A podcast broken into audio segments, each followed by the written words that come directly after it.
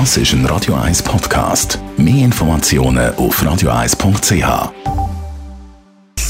Sprechstunde auf Radio 1, präsentiert von der Dr. Andres Apotheke Stadtlaufen. Pflanzliches Wissen aus der eigenen Produktion bei Sportverletzungen, Blasenentzündung und Energiemangel.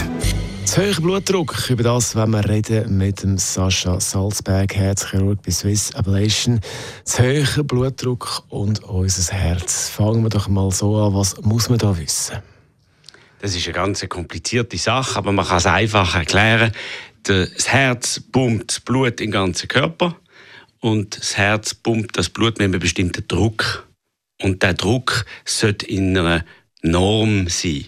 Wenn der Blutdruck erhöht ist, dann ist das schädlich für alle Organe. Was heißt denn das, wenn ich jetzt Bluthochdruck habe? Ja, also der Blutdruck über ein paar Stunden, wenn der erhöht ist, ist relativ unproblematisch.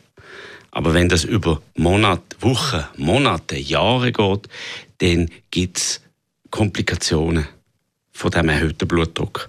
Das kann Arterienverstiefungen sein, das kann sogar ein Hirnschlag sein, ein Herzinfarkt, also die Arteriosklerose kann fortschreiten und man sollte den Blutdruck aggressiv behandeln.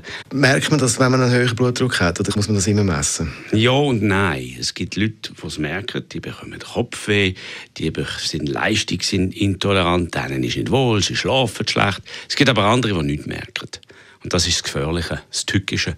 Wegen dem sollte man einmal gelegentlich mal wie im Auto den Ölstand messen und Luftdruck prüfen. Man sollte einmal zum Doktor gehen und den Blutdruck messen. Aber das kann man auch in der Apotheke machen. Reden wir noch schnell über das Gegenteil, ein tiefer Blutdruck. Hat das auch einen Einfluss aufs Herz? Das hat keinen Einfluss aufs Herz, aber es hat einen Einfluss auf den Körper. Weil diesen Patienten wird es meistens schwindlig, sie sind müde, sie sind antriebslos.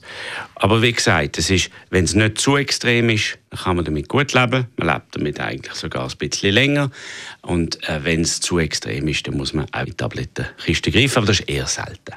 Wenn jetzt der Blutdruck zu hoch ist, was machen?